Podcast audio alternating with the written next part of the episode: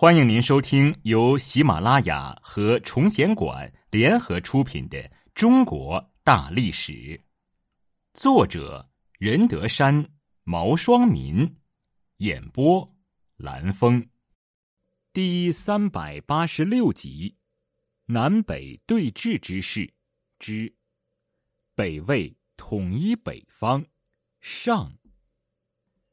淝水之战后。北方再度陷入分裂，除了姚苌建立的后秦、慕容宏建立的西燕和慕容垂建立的后燕外，还有一系列新的割据势力，即南燕、北燕、大夏、西秦、南梁、后梁、西梁、北梁等等。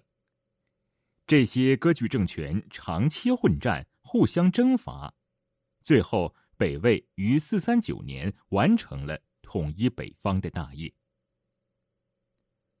拓跋圭连年征战。拓跋圭于东晋安帝隆安二年（三九八年）夏七月正式称帝，是为北魏道武帝，定都平城（今山西大同），改元天兴，正式以魏为国号，史称北魏。并开始以北魏年号纪年。当年十一月，拓跋圭访中原王朝，按周礼召尚书吏部郎中邓渊点官制，立爵品，定律吕，谐音乐。一曹郎中董密撰郊庙社稷朝觐，享食之仪。三公郎中王德定律令，申科进。太史令朝崇造浑仪，考天象，吏部尚书崔玄伯总而裁之。由此，北魏初步的汉化的政治和官僚体系开始逐渐成型。登国六年（三九一年），一直与北魏有世仇的刘卫辰派儿子直隶低攻打贺兰部，贺讷遂向拓跋圭乞降。毕竟是骨肉相连的血亲，拓跋圭于是率部反击直隶低的军队。接着，他率军征伐处服部，在戈壁上冒险行军，连追三天，在南床山大破柔然部落，斩杀敌军不计其数。据魏书记载，柔然是东湖苗裔，原姓玉九驴，后来。太武帝拓跋焘讨厌柔然人，数次侵略反叛，改其号为如如。刘卫辰父子瞧不起年轻的拓跋圭，面对北魏大军，不仅不避其锋芒，反而再三侵略。趁拓跋圭伐柔然之际，派兵攻打魏国的南部边境。拓跋圭大败直隶低于铁骑山，缴获牛羊二十多万头。擒获并斩杀了直隶低，刘卫辰只得逃走，路上被手下人所杀，将其首级送至魏国。拓跋圭是个记仇的人，他把俘获的刘卫辰家族的五千多人不分老少全部杀死，投入黄河之中，一时间黄河水全部变成了红色，刘卫辰全族尽灭。只有刘卫辰的第三子刘伯伯逃脱，他就是后来建立大夏国的赫连勃勃。拓跋圭在攻灭刘卫辰部的战争中，共获良马三十多万匹，牛羊四百多万头，奠定了国家繁盛的物质基础。周围的各部落也纷纷降服。随着拓跋圭四处征讨的节节胜利，大部慕容鲜卑。中原汉人等各族民众均被北魏牵至塞上，即以耕牛、祭口、授田，为拓跋鲜卑的军队提供兵源以及军粮。天兴二年（三九九年）二月，拓跋圭召集诸封国军队，再度击败高车部落，主要游牧于今俄罗斯贝加尔湖南岸地区，掠得大量人口、牲畜。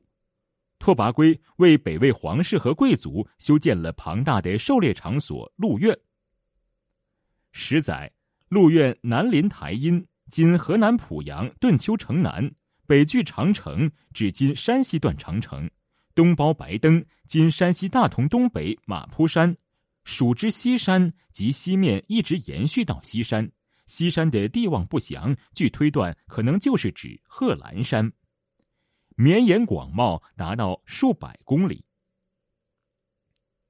渐渐的，拓跋鲜卑从氏族形态转变为地域形态，越来越多的仿效中原汉族的政权形式，奴隶制形式慢慢转化，军事贵族也渐渐的汉化，成为汉地郡县制的统治类型。恰恰是拓跋鲜卑制度的汉化和兼收并蓄的灵活性，田租户调日益成为北魏的主要统治形式。原来的鲜卑军事贵族也都逐渐成为类似中原汉族的大地主，由此奠定了日后北魏的强大的政治和经济基础。与北魏的安定相比，其周围的其他割据政权内部动乱不已，极不稳定。世主叛国、拥兵自立之势不断的上演，更加剧了这些地方政权的衰败和瓦解。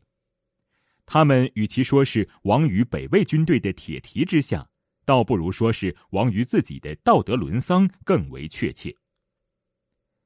在后燕名存实亡之后，北魏在中原的主要对手就只剩下后秦了。后秦国主姚兴为了在弱势中占据主动。不断骚扰和侵略北魏，但是最后总是被北魏击退。姚兴没有能够削弱北魏，自己反而被拖得精疲力尽。北魏天兴五年（四零二年），拓跋圭亲率大军以围城打援之法分割包围秦军，最后在柴壁（今山西临汾西南）彻底击败后秦的军队，消除了统一的最后障碍。在击败姚兴之后，北方虽然暂时仍然处于分裂状态，但北魏已经在中原地区占据了绝对的优势。